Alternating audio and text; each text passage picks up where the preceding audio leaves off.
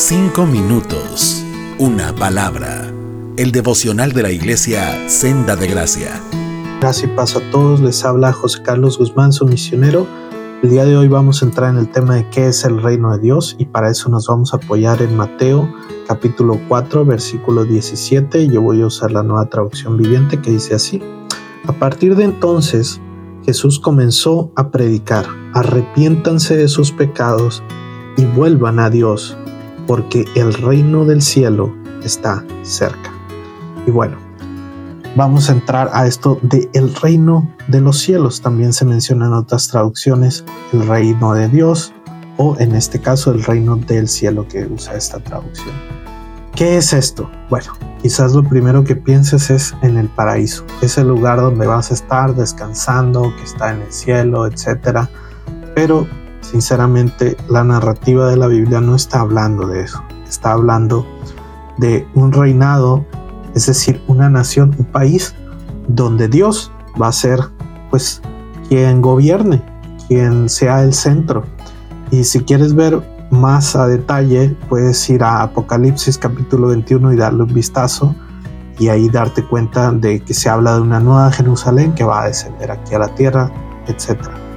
Pero hoy estamos preguntándonos, ¿qué es esta idea del reino de los cielos que está mencionada en todos los evangelios? Bueno, primero ya definimos que sería Dios quien estaría ahí. En este caso, Jesús es quien va a ser nuestro rey en el reino de los cielos y es él mismo quien en el capítulo siguiente, en el Mateo 5, va a empezar a dar lo que vendría siendo para nosotros una constitución, los principios que van a regir esta nación, este reino de los cielos. Entonces es lo que conocemos como el sermón del monte. Entonces podemos saber que esto ya podemos empezar a experimentarlo. ¿Por qué?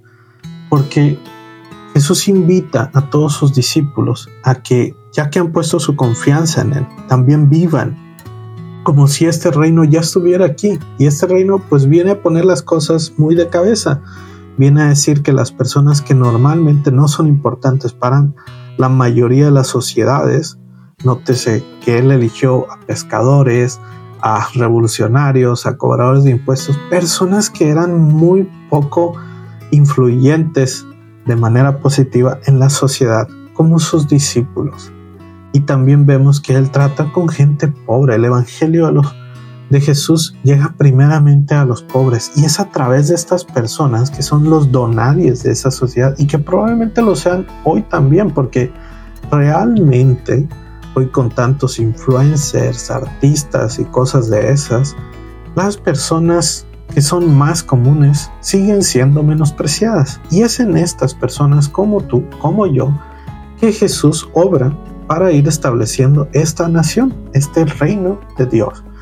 ¿Y cómo funciona esto? Bueno, en esta nación reina el amor, el perdón, la generosidad, porque la Biblia nos habla que a lo largo de la vida la humanidad, por revelarse y definir el bien y el mal en sus términos, ha habido pobreza, asesinatos, enfermedades, etc., por consecuencias de cada una de las decisiones de nosotros como seres humanos. Y entonces Jesús viene enseñando lo que realmente es ser un ser humano y entonces entra esta idea de en vez de combatir con violencia y con ofensa a aquel que me ofende, orar por él, bendecirlo, amarlo, perdonarlo, y entonces eso transformaría la sociedad. ¿Te imaginas un reino donde no hubiera hambre, no hubiera escasez, donde no hubiera guerras o violencia, etcétera. De eso está hablando Jesús. Y obviamente es un reino que ya empezó, pero que será establecido por completo cuando Él vuelva. Y tenemos el privilegio de ser parte de ese avance de ese reino. La pregunta es, ¿te atreverás tú a ser parte de eso? Porque vas a luchar con la idea de no querer vivir para una nación, para un país que hoy no puedes ver, que quizás va totalmente en contra de cómo vive la gente hoy en día, pero si te atreves a creerle, vas a poder notar que solo ahí vas a encontrar la plenitud y la manera de combatir esta idea tan tramposa de que mejor vivas para este mundo es que vayas experimentando poco a poco todas las bendiciones que es vivir para el reino de Dios. ¿Te atreverías a creerle a Dios? Espero que sí y oro porque así sea. Dios te bendiga y nos escuchamos en la próxima. Cinco minutos, una palabra